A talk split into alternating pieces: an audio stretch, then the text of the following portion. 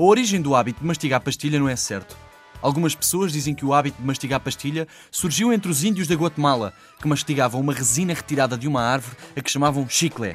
Outros dizem que o hábito surgiu entre os maias, no México, que mastigavam uma goma obtida de um látex que escorria numa árvore conhecida como Sapota sapotilia.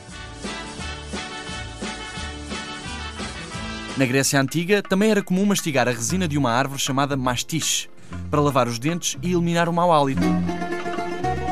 Já no século XIX, António López de Santana, presidente e general mexicano, levou para a América do Norte uma resina cremosa a que chamava chicle.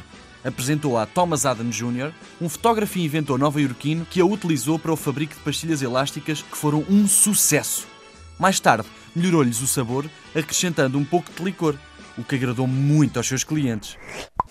Industrialmente, a produção das pastilhas iniciou-se em 1872, quando Thomas Adams Jr. as começou a fazer com sabor a alcaçuz.